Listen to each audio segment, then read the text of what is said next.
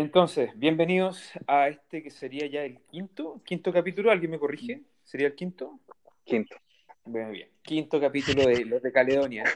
Eh, con mi amigo Angelo Canepa, mi amigo Nicolás Vázquez y yo, Matías Muñoz, estamos en vivo. No, no estamos en vivo, estamos grabados, pero eh, queremos, queremos este capítulo conversar un poco, eh, relacionarlo un poco con el capítulo anterior que era eh, la crisis climática que se está viviendo en el mundo y que atenta obviamente a la biodiversidad. Y en este capítulo estuvimos pensando en la pauta eh, discutir un poco como las posibles soluciones que se pueden dar, o sea, quizás ni siquiera soluciones dado la, el, grado de, complejidad y, y, urgencia que tiene la crisis climática, pero quizás formas de mitigarlo y entender dónde están los focos reales, donde se pueden eh, mejorar eh, la situación de la crisis climática y dónde tenemos que poner el foco, porque a veces es un, poco confuso y hay que poner el ojo y, la política pública donde corresponde y no donde,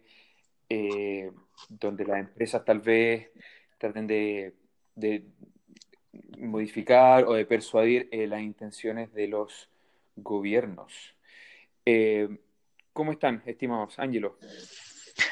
Muy bien acá, eh, confinamiento, eso sí, pero siempre positivo. Bueno, lo de todo, lo de todo. Nico, ¿cómo estáis? Bien, padre, disfrutando acá el desconfinamiento, toda la gente saliendo, parques, así que está grato. Ahora, y con, y con rico clima, ¿no? Rico clima, sí. Y tomándole también ahí el pulso de lo que está pasando en los otros lugares para irse preparando también. Sí, Estamos sí, sí. expectantes bueno. lo que pasa en, afuera de Chile también para ir aprendiendo. Claro, sí. Bueno, igual entiendo que en Europa están todos los países, está, están como a puertas de, de, de, un segundo lockdown, que los números van mm. super, eh, están súper arriba, así que bueno, hay que ir viendo y monitoreando la situación. Oigan, chicos, entonces, hablando del tema principal, ¿cómo, ¿quién quiere hacer un, un link un poco del, del capítulo pasado y, y proponer algo respecto a las posibles soluciones o qué, qué, han leído ustedes o qué han pensado respecto a eso durante la semana.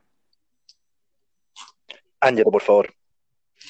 Eh, sí, bueno, con lo que conversamos la semana pasada, eh, básicamente los problemas de, del cambio climático y tocamos varios temas eh, relacionados con un poco la, la diversidad, con, con este eh, documental de, de, David Attenborough y, y, por ejemplo, y algunas soluciones que, que tratamos de discutir eh, con, con, Nicolás acerca de energías renovables o, o, nuclear, etcétera, yo sentí, y pareciera ser algo que todos convenimos, que, que no llegamos mucho a puerto, ¿no? Eh, que, mm. que, que, tiene que haber algo más afuera, en lo cual quizás hay un consenso y, y nosotros podríamos quizás este capítulo conversar sobre eso. Y sobre esa nota, eh, bueno, compartimos ahí en el chat eh, un, una columna de un columnista eh, del Financial Times llamado Martin Gould, eh, donde comenta que eh, básicamente si miramos el, el, problema del calentamiento global en base a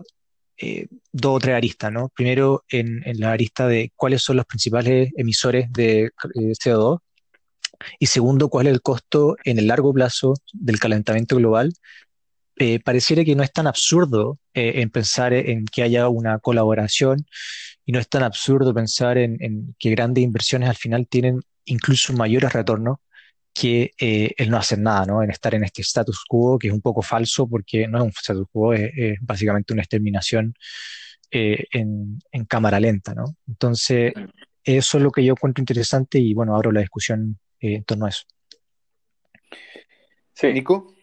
A mí me parece también un reportaje muy interesante y esperanzador, eh, que aparezca como algo más mainstream, la necesidad de colaboración y de calcular que si seguimos como estamos va a ser un desastre económico, en todo sentido desastroso, y, y darse cuenta que es factible y que ya suce está sucediendo esas buenas acciones. Entonces, creo que ponerle el foco a, lo, a saber quiénes, cuáles son las industrias y los países más responsables de la emisión, de las grandes emisiones, da por lo menos una sensación de un, de, de un, marco. Uno puede decir, ok, ya, si ponemos el foco en estas grandes potencias, podemos llegar a algún acuerdo que estar todos desordenados y que tratar de, cerrar las puertas más allá de, colaborar.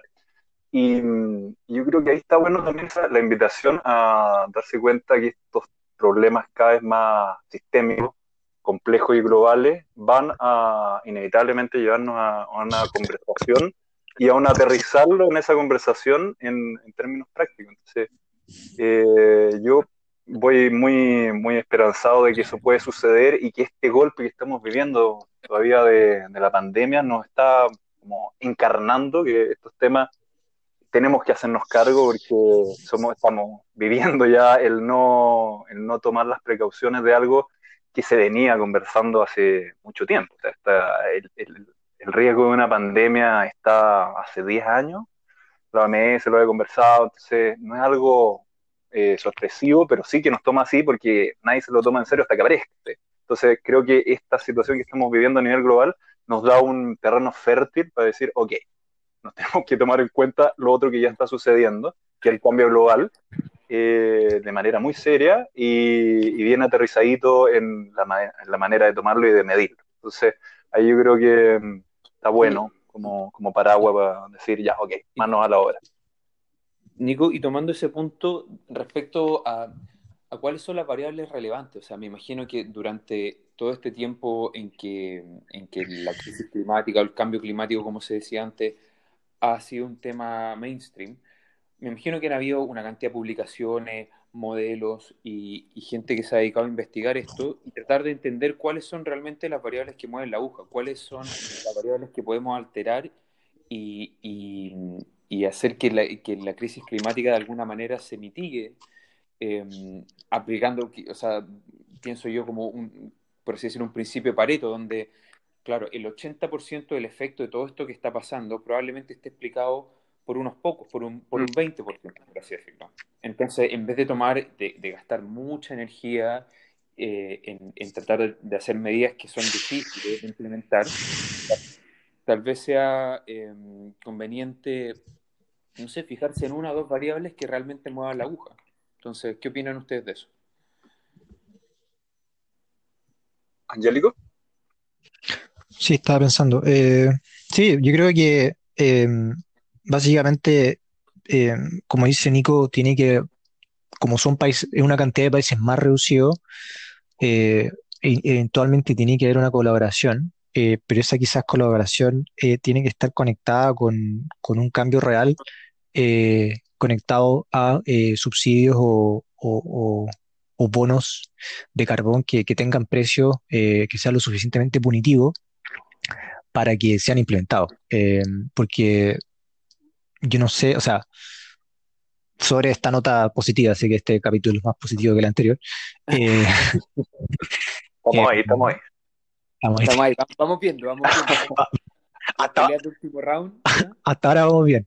Em, entonces, yo creo que eso puede, eso, y bueno, esto es lo que comunica un poco Gulf, ¿no? Que entre bonos y subsidio, yo creo que por ahí hay una beta, porque,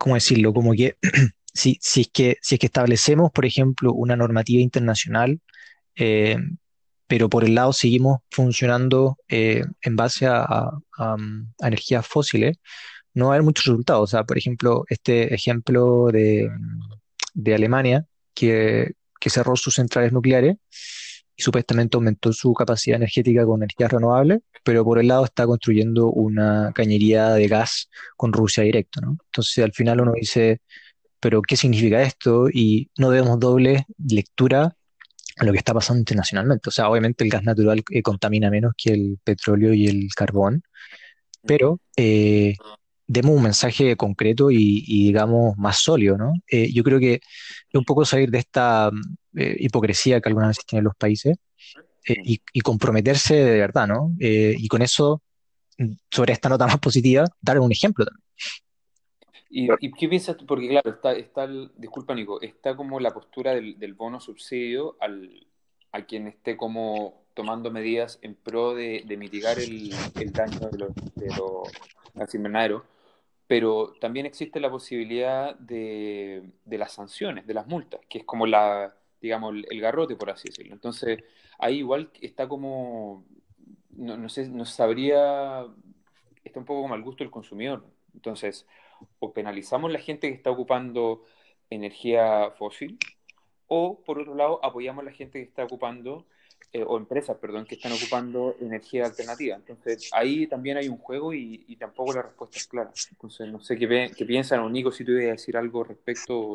solo como para bajarlo, cuando hablamos de que está más localizado en términos del impacto que tiene medioambiental en emisiones de CO2, los, los países o las áreas son Estados Unidos, Europa, Japón, India, Rusia, China y el resto del mundo. Pero en el fondo eh, esos cinco grandes potencias son las responsables de gran porcentaje de la emisión de CO2.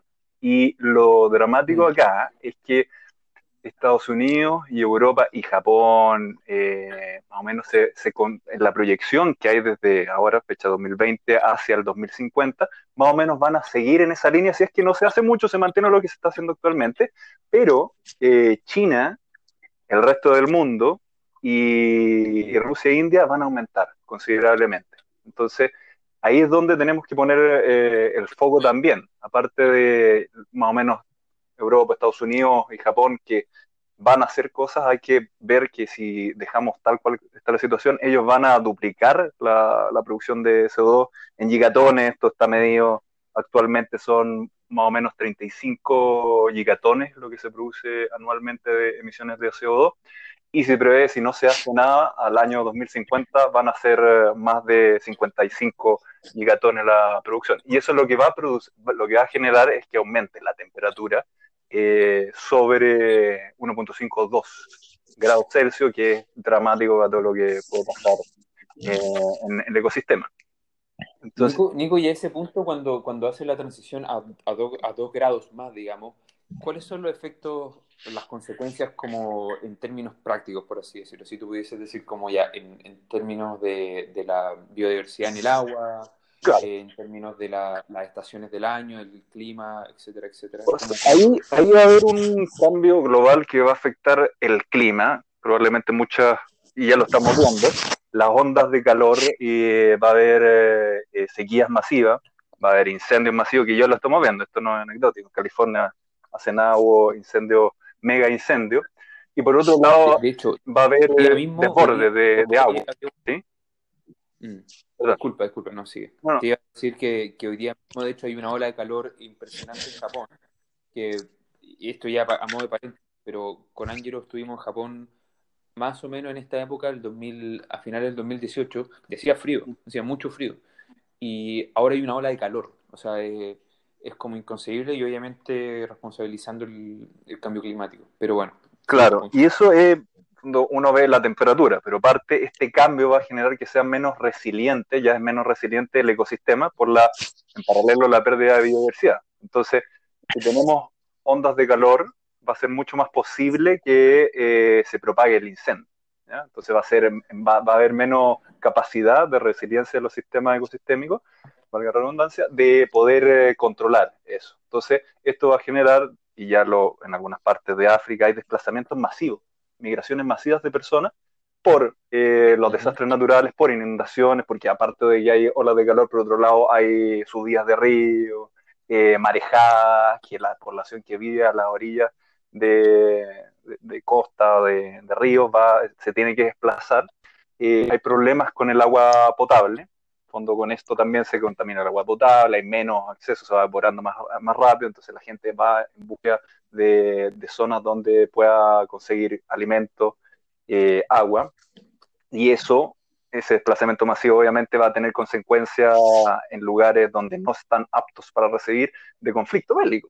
Cuando hay, hay, hay una, hay, va a haber un límite de la población que puede entrar, pero la otra población no tiene que comer, entonces hay, hay pugnas de guerras por el agua, se habla, o guerras climáticas, cambios climáticos, que generan eh, que no se puede controlar ese desplazamiento. Lo otro es la acidificación del océano, lo que aumenta eh, la, la, producción de algas en la superficie, eso hace un desequilibrio de la, de la cadena trófica de, del océano con muerte de, una, de la biodiversidad acuática y la muerte, por ejemplo, hoy en día está hablando de la muerte de los corales, corales uno de los macroorganismos más importantes del mundo. Entonces, es, un como es un un tema que se, es complejo, no tiene una, un impacto lineal, sino que es no lineal. Sabemos más o menos qué es lo que puede llegar a pasar, pero hay feedback positivos, negativos que desconocemos. Entonces, más o menos la, la tendencia es que este, este cambio de 1.5 a, a, 2 grados va a ser eh, irreversible en términos de cambio climático, de pérdida de biodiversidad, de acidificación y va a ser como una bola de nieve. Eh, ya lo habíamos comentado la otra vez que estamos en, se habla que estamos entrando, si no ya estamos de, en medio de la sexta extinción masiva de especies. Eh, mm. todo, todo, lleva, si es que no nos ponemos eh, de acuerdo y serios con esto, a que va a ser muy difícil que se mantenga la vida como la conocemos. Y probablemente los humanos, si es que esto eh, sigue sin hacer mucho, no vamos a poder eh, sobrevivir mucho tiempo. la vida va a seguir de otra manera, pero vamos, vamos a perder más los humanos que, que la naturaleza entendía como, como, un ecosistema. Eso siempre ha sido ya adaptable. Entonces, eso, eso son, eso son los cambios y lo positivo es que ya desde hace muchos años que se viene tomando en cuenta eh, lo, importante que es eh, el impacto que tiene estos cambios y cómo podemos más o menos irnos poniendo de acuerdo. Ha sido lento todo, ha sido lento, pero ya desde los años 70 se habla de sustentabilidad, de, ahora con las Naciones Unidas de, la, de los objetivos, ¿cierto? Em, y yo creo que cada vez de manera telescópica se va acelerando la capacidad de, de, ponerle el tono necesario y de respuesta y decir, ok, esto ya no es anecdótico, tenemos que sumarlo a, la, a las políticas, a las medidas. Y eso lo vemos a nivel global y también a nivel local en Chile. O sea, ya está, está lo hemos hablado la otra vez, como una política de cambio climático, eh, la transición energética para disminuir eh, al 2050 emisión cero, que es más o menos lo que se plantea a nivel internacional de emisión de, CO2. Al 2030 cambio a energías sustentables al 70%, me parece, de, la matriz. Entonces... ¿Y tú lo ves, y esas propuestas tú las ves factibles o son quizá, lo, veo desde, donde yo estudio, por ejemplo, eh, convenciones y acuerdos internacionales y cosas así, me parece que muchas veces son más nominativos que pragmáticos. Entonces, yo no estoy deslegitimizando estos procesos, estas iniciativas, pero da la sensación de repente que muchas veces estos acuerdos son, mucho más como para, para, crear imagen, digamos, que para, para tomar iniciativas. algunas sí, pero por lo menos... Perdón, ¿sí? No, no, tomándome un poco el ejemplo que decía Ángelo sobre Alemania, que anunciaron algo y luego tomaron, tomaron otras iniciativas que iban en contra de lo que habían anunciado por el lado. Entonces, como que hay una inconsistencia entre lo que se dice y lo que se hace. Claro. Sí, yo creo que pasa, eso puede pasar, pero cada vez eh, es menos porque la, seriedad del asunto te tienes que hacer más cargo y tienes que ir respetando los acuerdos y en paralelo me parece que algo que lo hemos conversado otras veces, el incentivo económico también va a ser eh, radical, importante en, ese aspecto. Si eso tiene, el cambio o el giro, la transición energética, además tiene un plus eh, económico, yo lo pongo en términos súper concretos con lo que hablamos eh, en, el último podcast de el hidrógeno verde.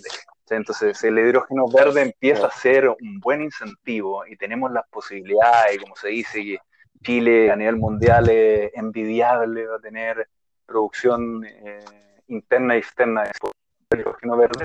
Claro que hace, es que alineen o sea, que además estemos en cargo de, de las políticas del cambio climático y tenga la posibilidad de un crecimiento económico eso no me parece que ahí sea tan fácil que te escapes para otro lado, pero siempre está esa posibilidad y tenemos que tener transparencia. Que otro tema que podemos hablar más adelante sobre sustentabilidad, la necesidad de conocer y medir lo que hablamos por eso.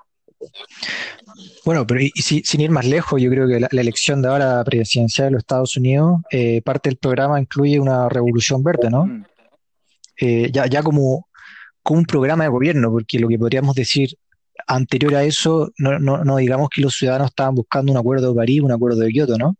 Eh, ahora es como, es parte de las propuestas eh, programáticas eh, de gobiernos, las cuales van a ser cada vez más eh, importantes, quizá, no sé, hasta los verdes en, en Europa pueden ganar más eh, proporcional en los parlamentos, dado que la ventana de tiempo, como dice Nico, se va cortando cada vez más y yo creo que va a haber un minuto de, de que ya estamos fritos, ¿no? Entonces, yo creo que un poco lo que hablamos con esto en el chat de, de que 100 empresas contaminan el 80%, eh, y yo un poco eh, tratando de, demostrar mi liberalismo con, con, que los planes de vida de cada persona. Eh, eso lo, yo lo dije y se malentendió quizá en que esas personas tienen que moverse políticamente para querer buscar esos, programas o, esos programas de campaña, ¿no? Eh, y donde esa gente, dado su propia voluntad, quieran esas cosas y no sea una imposición. Entonces, por lo que quiero decir como en corto es que si la política esto no lo, da, no lo adopta como algo transversal, eh, eh, va a ser muy difícil que se generen esos cambios. Pero si ya el líder del mundo con Biden lo empieza a hacer y empiezan a tener buenos frutos, que es una buena señal que genera un poco como bola de nieve, que los otros países también lo empiecen como a adoptar, ¿no? Pero, Ángelo, pensando, pensando en, en, en, este escenario donde efectivamente el tema, o sea, si bien el tema ya es eh, contingente, incluso desde, desde, un punto de vista político, sexy, atractivo y, y, y quieren incluirse, digamos, en, en, programas de gobierno como, como, como algo novedoso, por así decirlo. Eh, yo creo que tiene un, una piedra de tope esto, porque independiente que estén los planes de gobierno, va a tener que llegar un, minuto en, el gobierno de, por ejemplo, Estados Unidos, de Joe Biden, que va a tener que decir, ok, bueno, hacemos e implementamos lo que estaba prometido en el plan de gobierno, pero eso implica qué? Implica que el compromiso de las empresas por adoptar esos planes de gobierno van a repercutir en sus estructuras de costos, por ejemplo. Entonces, yo creo que hay un, hay un, hay un techo en donde efectivamente hay que convencer al empresariado, efectivamente, eh, sobre todo al, a, la industria, a la industria minera, por ejemplo, o extractivista en general, eh, de, que, de que los costos van a subir o que los márgenes van a ser más estrechos y asumir eso eh, para el mundo privado es complicado. Entonces, el mundo privado me da la sensación, así, an anticipándome un poco a lo que podría ser esa discusión, va a pedir cierto tipo de compensación, porque ellos van a decir, oye, estoy tomando yo el, el, el, sacrificio, el sacrificio, último, digamos, claro. por, por, el bien de la sociedad, pero ¿quién me, quién me retribuye a mí? Sí, yo, yo, creo que va a ser algo eh, como bipartito, ¿no? O sea, ya, por ejemplo, con el tema del coronavirus, eh, se va a venir una subida de impuestos más o menos ofertona en todo el mundo desarrollado y no desarrollado, eh, ya que hay que pagar esto, o sea, la deuda no puede pagarlo de una manera eh, indefinida. Y, y, nadie está líquido ahora. Después de esto, nadie, ningún país queda líquido, digamos. O sea, hay, para... hasta Alemania quizás va, va, va, va, a quedar fuera de su límite constitucional de deuda, ¿no?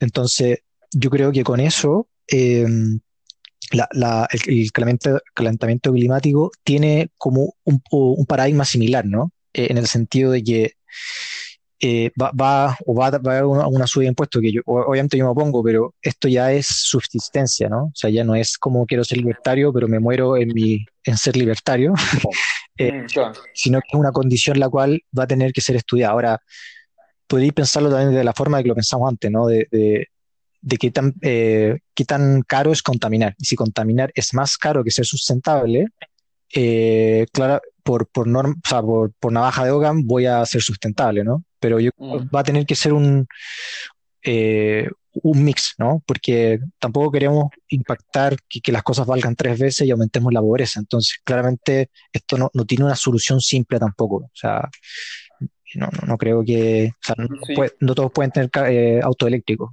por decirlo así. Claro. Hay una pugna ahí, una pugna en el sentido entre lo, entre lo cortoplacista y lo largoplacista. Y, y creo que eso eh, polariza mucho las estrategias de gobierno de los países, porque obviamente países en vías de desarrollo tienden, y esto es histórico, o sea, no lo digo yo, sino que se sabe que tienden a tener programas de gobierno un poco más cortoplacistas. Eh, más del resultado, más inmediato.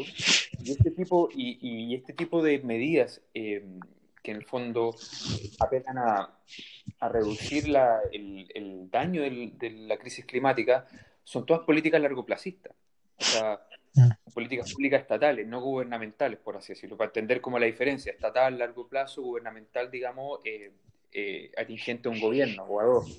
Entonces, ahí yo creo que va a haber una diferencia grande entre países que van a decir, ok, ¿sabes qué? Vamos a hacer políticas públicas estatales de 20 años plazo y nos comprometemos, o 30 años plazo, nos comprometemos a tomar acción al respecto y otros países que van a decir, bueno, eh, yo tengo que vivir el día a día, digamos, y, mis planes de gobierno ninguno contempla horizontes de 20 o 30 años. ¿Qué pasa?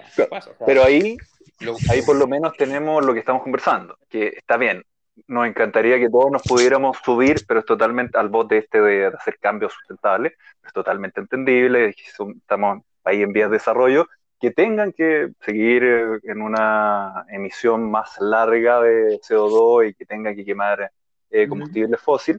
Si nos vamos a los países, a las grandes potencias, ahí hay una manera de abordarlo y conversarlo y poder eh, hacer aliados en, en esa, estoy hablando de China, India, eh, Rusia ya va a ser eh, una buena predicción. Y en este artículo que comenta Angelo, se ve como el, focalizarse solo en esas cinco potencias, en esos cinco países, hace una disminución más que significativa de la emisión de, gases de efecto invernadero, ayudándonos a poder mantenernos bajo el 1.5 de, eh, de, aumento de, de grado. Entonces, ahí yo creo que em, no hay que desbordarse porque se entiende que esto va a ser eh, paulatino y es muy distinto lo que se vive en el norte global a lo que se vive en el sur global, pero si podemos entender y dimensionar de que los, implicados claves en términos de eh, producción de emisión eh, están claros, podemos ahí hacer una, una, negociación más, más directa.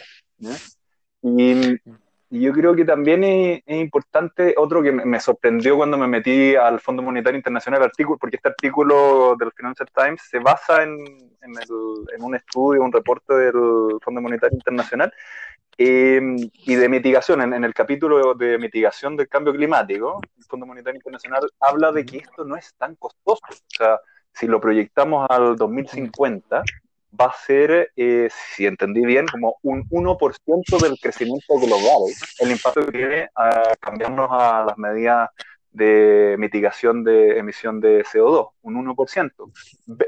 Desde el punto de, desde el punto de vista GDP, dice. Claro, global. En medio de cuánto crecí va a ser un 1%. Pero si lo dejas como está, va a ser, eh, hablan de al 2100, un 20, si se sigue como está y, si, y efectivamente la proyección es aumentar hasta 5 grados al 2100, va a ser 25 o más por ciento de, en términos económicos solamente, el, el impacto que, va a tener el cambio climático. Entonces, em, no es tan caro mm. y es mucho lo que te evitas si es que lo haces. Entonces, también esa visión de, estas proyecciones nos ayudan a, darnos cuenta de mencionar que mm, el hacerlo eh, ayuda de manera local y, de, manera global, porque más adelante, hablemos 2030, 2040, cada vez va a ser más difícil eh, negociar con, otros mercados si es que no estamos alineados eh, en esa, de, ese código. Entonces, más o menos nos vamos subiendo todos y no es algo tan mm. costoso si es que podemos hacer esa transición que ya ha sucedido a distintos niveles y lleva aumentando. El término de energía renovable cada, eh, cada vez va a ser más, más, económico tenerlo y va a ser más codiciado. Entonces también el mercado va a pedir eh, más que venga eh, una producción verde, etc. Em, yo también creo que ahí hay un, mito y siempre hay una inercia, sin duda primaria, de, de poder echar a andar la máquina, pero ya está sucediendo y tenemos buenos, buenos ejemplos de las energías renovables como según entiendo, se van doblando cada año, cada dos años la, producción eh, y, el impacto a nivel mundial de la energía renovable en términos de alimentar la matriz de cada país, en términos globales. Entonces va sucediendo eso y, va disminuyendo los costos. Entonces, por ahí va el comentario de que sin duda no va a ser tan caro y, así en términos brutos, y si uno lo compara con no hacerlo eh, años luz esa comparación está clara que hay que hacerlo. Bueno, de, seguro, de seguro al día de hoy, eh, hay, esos costos deberían ser mm. calculados. O sea, ¿cuál es el costo económico de un calentamiento global hoy, no al 2100? Y obviamente que eso no es cero. Y yo creo que estas discusiones se mantienen mucho en, eh, esta lógica de veamos solamente las ganancias de tener eh, energías fósiles, pero no estamos viendo cuánto nos cuestan en términos de salud, en términos de impacto global que tiene de que se quemen los bosques en California, en Australia, en Chile. esos cálculos hay y seguro que deben estar más sistematizados, pero por ejemplo, el, el, huracán, no me acuerdo cuál, en Estados Unidos tuvo un impacto de billones de dólares. El, creo. Entonces, sí, entonces ahí sabemos de que hay algo bien clarito, se me dio el impacto por el destrozo de, material y de, de vida, de salud, Entonces, está bueno también ver si no lo hacemos, ya estamos claros que lo que ha sucedido, cuál ha sido el impacto, los costos de eso.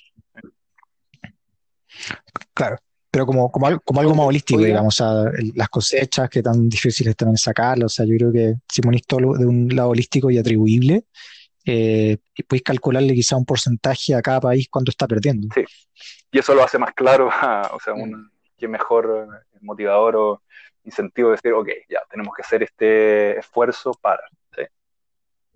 Exacto. Mm. Oigan, chicos, como para, está buena la conversa y pienso que sería interesante como poder quizá eh, desescalar un poco eh, iniciativas o medidas que, que, se pueden hacer a distintos niveles, obviamente desde lo, desde lo individual, a lo comunitario, a lo regional, a lo nacional, a lo supranacional, etc.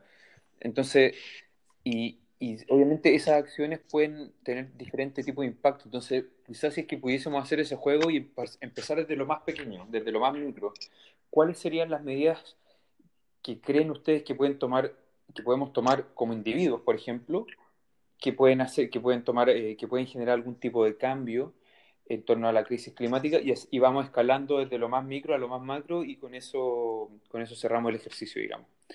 ¿Qué, piensan ustedes? Um,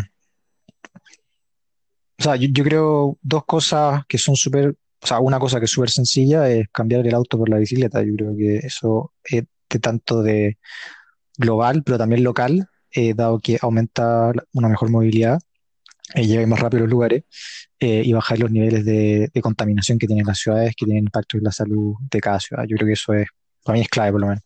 Sí, para mí también. Moverme en bicicleta, calidad de vida y además estás aportando con algo que es win-win.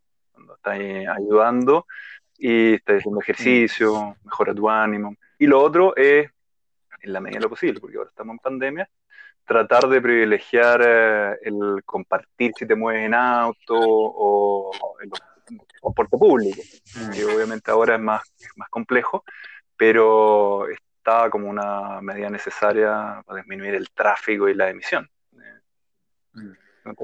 Y, mm. y desde el punto de vista, desde el punto de vista de hábitos, por ejemplo, em, creo que lo comentamos la semana pasada respecto al, al tema del el, hábito de reciclar, por ejemplo, que eh, socialmente tiene como una connotación súper positiva y todo, pero se entiende que el, lado oscuro, digamos, es que no mueve tanto la aguja, que, que lo, malo, digamos. Pero por el otro lado hay otras iniciativas que se puede tomar. Eh, por ejemplo, ustedes dos son, son vegetarianos y, y, eso creo yo que un, es, una, es un gran paso, digamos, para tomar acción respecto a, a, la, industria, a la industria del pollo, a la industria del, del, vacuno, digamos, del cerdo, y, y, poder en el fondo apalear un poco lo que los daños y las consecuencias yo, creo que, ahí va. esa industria. Es como un acto heroico.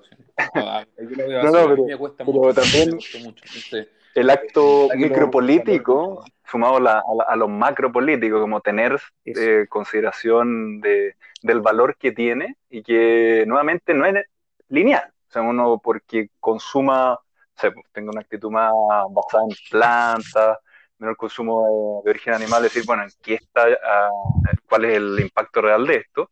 Pero las conversaciones, lo que viene detrás de eso, yo creo que todavía poco sospechado, saber cómo vamos afectando de una u otra manera a nuestro círculo, la familia, a los amigos, eh, y vamos encarnando, lo que yo creo que también es un tema súper, súper importante y que me falta siempre que hablamos de, de, lo macro, cómo nos hacemos, cómo le damos vida a todo esto, porque eh, al final pasa mucho que no, nos supera y puede ser todo lo contrario, como digamos, ya, estamos tan pasados, que lo que yo haga o no haga no, importa mucho, es como un nihilismo, un desgano, pero yo creo que todo lo contrario, como deberíamos motivarnos que todo eh, aporta y ayuda a que mm, como comunidad eh, tenga un, como una realidad, eh, una, una, vivencia de ese cambio que va a suceder en paralelo, esperamos, más arriba. Pero si no hay nada abajo, si todos estamos como esperando que esto venga de las empresas, que venga de la política, que venga de los grandes acuerdos,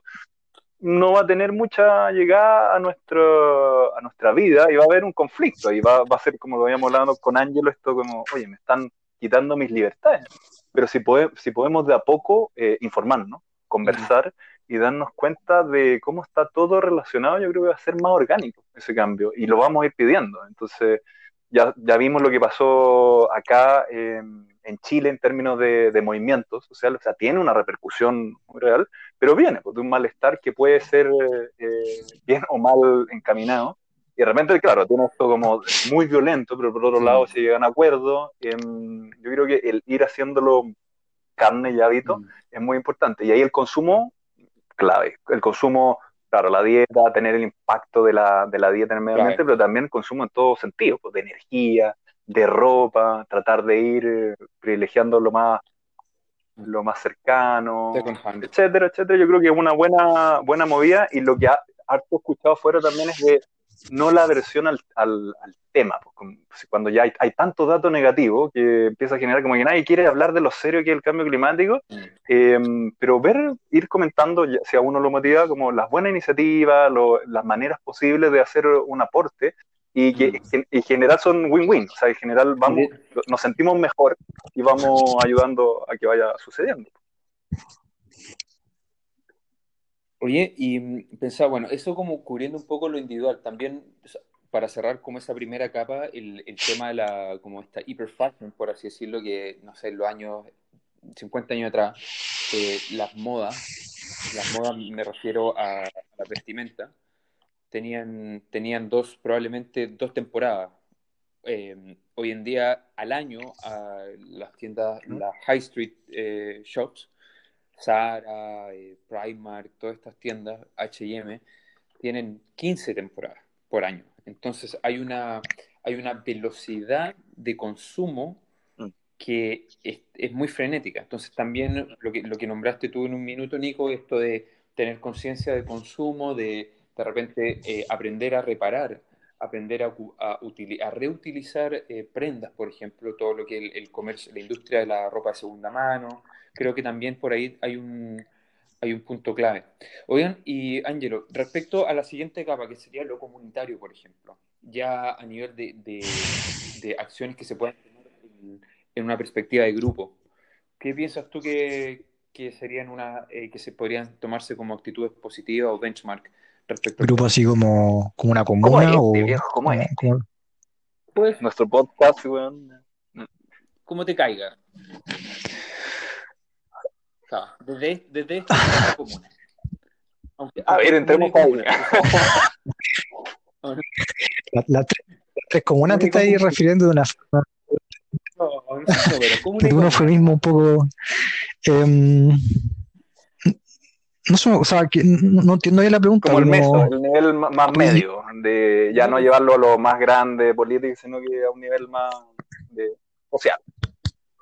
Por ejemplo, el acto, el acto de, pensaría yo, no sé, en las comunidades de repente se están, o donde estoy viviendo ahora, está el uso mm. de, de terrenos para huertos. Ah, ok.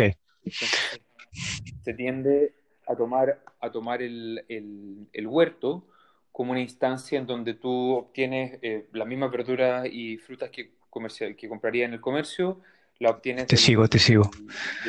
Sí, yo creo eh, que es bien interesante mm, el tema de la microgeneración eléctrica. Eh, yo creo que eso se habla poco, pero yo creo que una ventana, como, como dijimos en un principio, quizás no, no impacta mucho, pero el, el, hecho de experimentar con paneles solares o si vive cerca de un río una mini hidroeléctrica eh, o solamente que pase el agua al río, todo ese tipo de cosas eh, generan una independencia eléctrica que yo creo que no se habla mucho y que los sistemas eléctricos, eh, de, eh, los tres eslabones, digamos, eh, no sé si motivan tanto. Entonces, eso yo creo que con, todo este tema, por ejemplo, de Tesla, eh, se abrió un tema como del DIY, de, de, hacer cosas por sí mismo, digamos. Eh, y abrió, por ejemplo, este tema de, gente que ahora eh, tiene estos como paneles, como de, no son paneles, son como, es una muralla de batería que puede mantener toda tu casa sin estar conectado a, la red solar, a la, a la red eléctrica, perdón. Eh, y están conectados con paneles. Entonces su casa, digamos, no depende de la red eléctrica. Ahora, eso es un poco una exageración o algo que quizás no todos pueden llegar, pero lo encuentro súper interesante dado que está generando estas micro tendencias, ¿no? Eh, donde está tratando de hacer lo suyo, está investigando, por ejemplo, esta creo una entrevista de Vice, eh, que dura, no sé, unos 10, 15 minutos, de una persona que por su propia cuenta empezó a aprender y montó su canal de YouTube y ahora su casa, por ejemplo, corre solamente en batería, con, eh, eh, tomando energía de, los paneles solares. Entonces, yo creo que darle más motivación a eso, que se enseñe en los colegios y que la, comunidad, digamos, lo, fomente, eh, encuentro súper interesante, dado que siempre pensamos que tenemos mm. que depender de, estas redes, y sobre todo en los países pobres o, en extrema pobreza, donde hasta a veces no tienen esos recursos, que sean parte de, como sistemática o integral de su sistema de educación.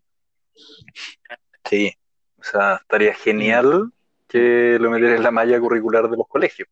Cómo ser más autosustentable. Que te motive y cambiáis el. Eh, o integráis la dimensión clave de, sobrevivencia. estamos ahí absorbiendo conocimiento y este conocimiento tiene que ser mucho más de primera mano y, eh, con una importancia esencial. Em, y, de ahí está bueno, hay harta, hartas cosas que están sucediendo. esto de, la, de las huertas comunitarias. Así que, por ejemplo, la reina, en la reina está el, el aldea de la paz, creo que es el término, donde tú puedes hacerte cargo de, hay un buen paño de tierra y tú te puedes hacer cargo de una pequeña área de esa tierra y sacas, no sé, 30, 40% de la producción mensual que tienes de, de alimentos orgánicos que se genera ahí. Entonces, no es algo que no esté pasando, sino que está sucediendo. Y mm, en poblaciones hay, hay huertas también que ayudan a, crear mayor contacto social y, efectivamente alimentarte en parte no menor de, esos alimentos y tener esa, ese vínculo. Lo otro que me acuerdo que como más anecdótico, pero no deja de ser interesante la, como el poder del emprendimiento social, en, creo que se llama Fantastic Plastic, que es una iniciativa eh, llevada a países en vía de desarrollo con tema del plástico, y era generar máquinas de ensamblaje muy sencillo para poder reutilizar, eh, reciclar y hacer upcycling del plástico. Entonces tú te metías a esta página y te enseñan cómo hacer las máquinas y podéis limpiar y además usar ese, ese plástico de manera, las maneras más insólitas. Entonces, esa es que al final está alineado con lo que Yo creo que eso es muy importante, como cambiar el, el target, de decir, ok, ¿qué, yo, ¿cómo yo puedo hacerme cargo, aprender y juntar eh, comunidad respecto a eso? La otra es Transition Town, de Transition Network, que habla de, te dan como una manera, una metodología de reunirte en pequeñas comunidades y hablar sobre temas de, de cambio climático, de emisión de CO2 y hacer, y hacer como un brainstorming y decir, ok, ¿qué podemos, ¿cómo podemos resolver la problemática que tenemos a nivel local respecto o ligado a esto que es global? Y ahí, si uno se mete en la página, hay soluciones muy, muy reales de cada comunidad que hace su iniciativa y dice, ok, necesitamos comida, necesitamos un poquito de soberanía alimentaria y nos organizamos y empezamos a hacer eh, esto, la energía, eh, recuperar áreas comunitarias, Entonces también hay diferentes ámbitos que ya están sucediendo. Y claro, la educación me parece eh, como en este sistema intermedio muy, muy, muy importante, una, una educación más vital, más vivida, no solo cognitiva, sino que del hacer, sentir y, pensar. Y lo otro es la sociedad civil. La sociedad civil, el impacto que tiene eh, para arriba y para abajo en términos de, política eh, clave, como poder ahí organizarse y hacer eh, presión o buena iniciativa. Incluso esa, ese ejemplo que, señalaba Ángelo de, incorporarlo como en, los programas educacionales, creo que incluso ya, ya va pasando hacia la transición como de lo, de lo comunal a lo, a lo regional o nacional, por así decirlo, porque son derechamente, eso es derechamente una política pública. Em, y desde ese punto de vista, no sé qué, qué, más creen ustedes que un país, por ejemplo, un país pudiese tomar como iniciativa y, hacerlo o ley, tal vez, o considerarlo dentro de sus constituciones, ya que está contingente el, eh, es tan contingente el tema ahora. Yo creo que ahí hay incluso más eh, el abanico de posibilidades aún mayor, solo que el compromiso eh, o sea, implica un sacrificio desde el punto de vista político muchas veces, pero, pero más que nada eso, o sea, el, hecho de que quizás los beneficios de estas medidas no, no sean... Eh, no las vean las personas que las tomaron. Y eso en, política obviamente siempre es como, como hay una tensión ahí de, de, quién se lleva los aplausos finalmente de las medidas que son implementadas. Entonces, desde el punto de vista nacional, por ejemplo desde el punto de vista del gobierno? ¿Cómo lo ven? Sí.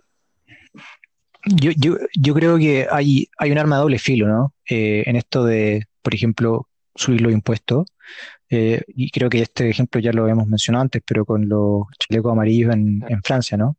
Pues uno podría pensar, ya subamos el impuesto al petróleo o a, la gasolina y, y, con eso recolectamos más para poder financiar directamente estas energías verdes, ¿no? Eh, pero claramente eso va a tener impactos a, gente que no son grandes empresarios, sino que es el camionero que quizás eh, mueve de A a B, y etcétera, etcétera. Sobre todo en el caso de Chile, donde los camiones son como, tienen una presión política importante. Eh, es un gremio, claro. Entonces, yo creo que yo la, dificultad que veo con esto de las energías verdes es que falta mucho investigación y desarrollo.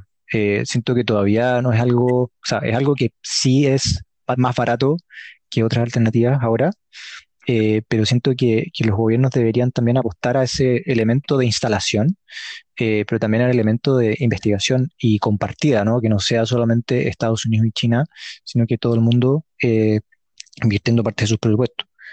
Eh, yo creo que esa política podría ser interesante. Un porcentaje específico de investigación y desarrollo dedicado a energías renovables o cualquier otro tipo de energía que, sea sustentable. Yo creo que estoy ahí en la línea también de poder trabajar con lo privado, o sea, que lo público trabaje y se alinee con lo privado para poder hacer eh, investigación y desarrollo e innovación en, el, en este ámbito y que sea una prioridad. Lamentablemente con el, la pandemia que estamos viviendo, Beca Chile y con ICITA disminuyó el presupuesto, Beca Chile se, se paró uh, este año y el otro y el otro año. Entonces, está ahí parado, está parado, no, está parado y, con, y con posibilidad, claro. digamos, de, Entonces, que, eh, de que no eso, en términos como pensándolo ahí, decir, tan radical. Se entiende que estamos en un periodo muy eh, apretado económico, pero no habían otras maneras, como eh, nuestro ministerio esa tecnología no pudo ver, mm. quizá mmm, privilegiar buenas alianzas, eh, doctorado magíster que fueran a la línea con la reactivación económica, con la reactivación contable. Sé que, hay, sé que hay presupuestos para otros proyectos que se podrían ser mucho más eficientes y también sacar un poco de, de, de, ese porcentaje de ese presupuesto para seguir manteniendo esta, eh, el nutrir el, ¿cómo se llama? Capital humano avanzado que le dan ese nombre, pero para que realmente se pueda desarrollar, o sea, esa línea tiene que seguir, ¿eh?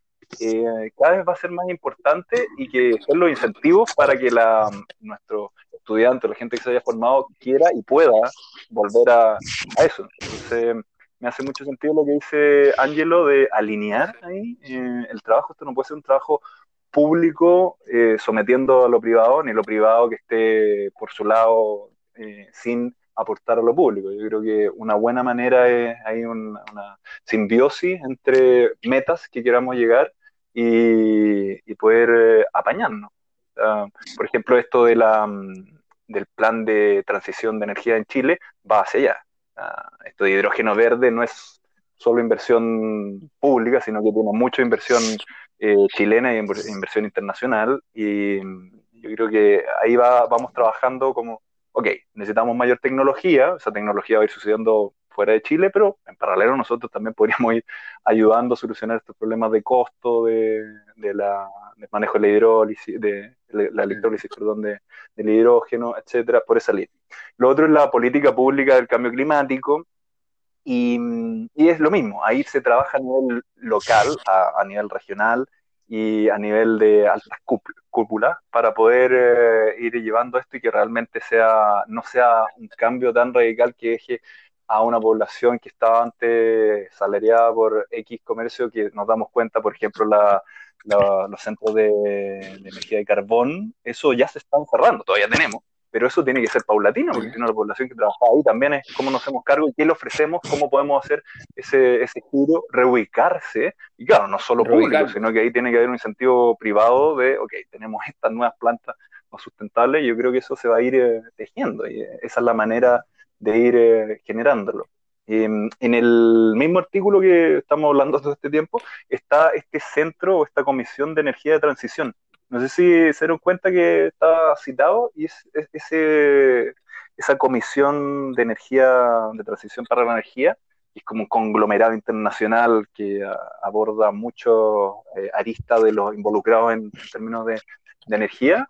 Está bien interesante y ahí hay un plan súper eh, mm. completo del impacto que tiene cómo llegar, al final la meta es el 2050 de emisión cero a nivel mundial.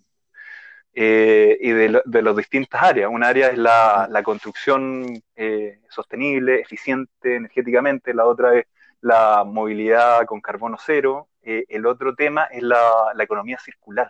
Y eso a mí me, me, me sorprende verlo como en estos grandes instituciones y organismos que ya fue un tema más de, de, hablarlo y que en Chile también, en, en el Ministerio de Medio Ambiente, esté como tópico la economía circular. Que si uno se mete un poquito, cierra por todos lados. O sea, hacer que los productos se puedan reutilizar, de que eh, no sea un ciclo lineal, de que ahí termina ya la basura, sino que tenga eh, muchas vidas y que pueda hacer, eh, que estén conectados con otro sistema, hace, hace sentido. Bueno, lo otro obviamente la energía, la, aumentar las energías limpias y los ecosistemas sustentables. También ahí está como el ámbito que ellos proponen en esta comisión de abordar de los ecosistemas naturales y que mm, nosotros en Chile tenemos un D y a nivel internacional esto así, pero del monocultivo, el, el, hacer. Entonces, poner ahí un incentivo para que si hay em, deforestación se vuelva a reforestar con especies autóctonas y que haya biodiversidad y no este pino, no este eucalipto, que al final es, un desastre para el ecosistema y, no, no, aporta mucho. Igual con la alimentación, de poder tener... Eh, Mm. soberanía alimentaria. Entonces, ese documento está bien bueno uh, para estos temas complejos, cómo va abordando cada línea. Y Chile, más o menos, la, la, política de cambio climático va en la misma zona, a trabajar eh, los distintos ámbitos y que sea de arriba a abajo y de abajo a arriba, que sea un diálogo. Entonces, a la pregunta de Mati, creo que, mm, que está, es difícil. Hay áreas que son más sencillas porque lo económico es más factible, está más claro. Eh, la moneda de cambio ahí que, no va a ser tan, tan difícil, pero otras áreas eh, es más a la pelea. ¿no? está tan claro que la inversión en algo más sustentable va, va a ser en el corto o mediano plazo, va a tener la retribución necesaria.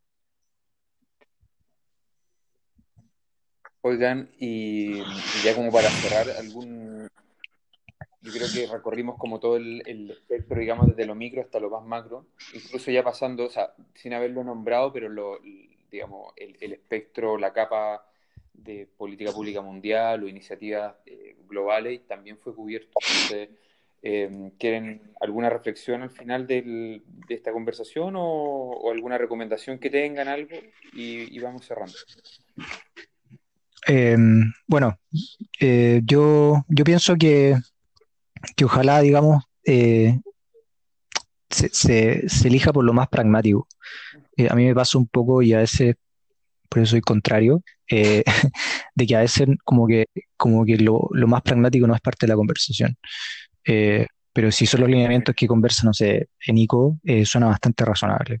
Pero eso, eso, a mí me deja eso como un poco de esperanza, que, que si vamos sobre una línea en la cual vamos por lo más económico, sustentable y todo ese tipo de cosas, eh, quizá hay una luz al final del túnel y nuestros nietos o bisnietos van a poder tener eh, una vida, eh, o sea, van a poder vivir, digamos, este planeta sin problema. Van a poder vivir de partida. Ah, y como recomendación, eh, hay un disco en Spotify que se llama eh, Buena Vista Social, si no me equivoco. Eh, es un jazz cubano. Social Es Club. Uno Social. Club. Social Sí. Club, Gigante. sí. Buenísimo. muy bueno, lo, lo volví a reescuchar y completamente recomendado para trabajar o para, no sé, para hacer- si hacen sus cosas. Eh, excelente. Buenísimo, buenísimo, Angelo. Oye, me dieron Se me de vino escuchar Chan su- Chan. eh, Social Ahí Club. estoy. Buenísima banda. Claro, se me van los pies, weón. Claro, claro, claro. Y yo creo que a mí con, con esto, em, como ir a lo, a lo nuclear y lo humano. La otra vez estaba leyendo ese libro que les comenté de eh, Enlightenment, de poner la vida en el, en el centro. Y decía, ¿por qué no han resultado muchas de las políticas de sustentabilidad, los cambios? Porque obviamente em, están desde los años 70 y cada vez se está tomando más en serio, pero hay, hay una suerte de disociación. Entonces, cuando leí ese libro era como poner la vida en el centro también eh, en uno mismo, darse cuenta de que uno está vivo que eh, tiene experiencias, hay una subjetividad, más allá de la objetividad que uno tiene que ir a, a lo medible, y creo, creo que esa es una muy buena manera, pero poner el corazón y poner la, esta sensación de que nos ha dado sobre todo la pandemia de, de que estamos conectados, más allá de la metáfora ya, ya mística, sino que muy real, biológicamente estamos conectados y dependemos de uno al otro. Entonces, sumarnos a estos cambios desde, desde mm, esa vivencia, de que no estamos solos y que podemos, y que ayudándonos se pueden hacer eh, bonitos cambios. Entonces, yo creo que es- esa motivación, ampliarse y, Buenísimo, y buenísimo. darse cuenta que paso a paso se puede ir logrando y además que generamos mayor bienestar entre todos con esa sensación de, de apoyo mutuo. Em, y de recomendación, estuve viendo en el centro este de Est- Estocolmo de Resiliencia, un centro de estudio de Estocolmo, y, em, se llama eh, Ujú. Centro de Resiliencia de Estocolmo, creo que así en de nombre perfecto. La cosa es que ahí hay muy buen material educativo y hablan mucho de el pensamiento resiliente y, y la manera de abordar estos temas de cambio climático y cambio global desde una postura también más cognitiva, aparte de, de objetiva, de metodologías, pero también de, de- de aproximarse desde distintos puntos a cómo poder atender y hacerse cargo de, de esto. Entonces hay buen material ahí en la página de Centro de Resiliencia de Estocolmo. Buena. Excelente. Excelente. Gracias, Nico. Muchachos, eh, ah, bueno, me falta mi recomendación. Eh, yo recomiendo, bueno, sabía su existencia, pero estaba viendo unos videos el otro día y me acordé que existe una plataforma eh, Excelente. de streaming chilena que se llama Onda Media. Creo, no sé si la, recomendé antes, no, me da la sensación Sí. de que no, pero en el fondo es como un Netflix chileno y, y está bien bueno porque dentro del contexto de la pandemia y todo eso, en que uno obviamente ocupa más este tipo de plataformas, eh, bueno darle, darle espacio a, a productos audiovisuales, eh, material audiovisual que sea de factura nacional. Así que ondamedia.cl. Ahí hay estas películas. algún título en especial? Eh, en lo personal, cualquier película del director Matías Vice, mi director Yo, favorito. yo, yo película. les puedo, un amigo me recomendó Así una que está ahí, ahí que se llama. El robo de Rodán. Si se quieren reír, bueno, si se quieren reír, fue un evento El que pasó cuando trajeron unas esculturas de Rodán y que se robaron una escultura. Se robaron una escultura, un chileno. Pero bueno, está graciosísimo. ¿no? Es un sarcasmo. Así que el robo, el robo Buenísimo. Está bueno. Ya, buena. Claro. Chile. Solo roban, roban en Chile. Calidad. Calidad internacional. Calidad, viejo, calidad. Ya, ya muchachos. Oye, salió bueno, salió bueno todo. Eh, gracias a los dos y Gracias, gracias. Estamos hablando. próximamente. Gracias, que estén bien.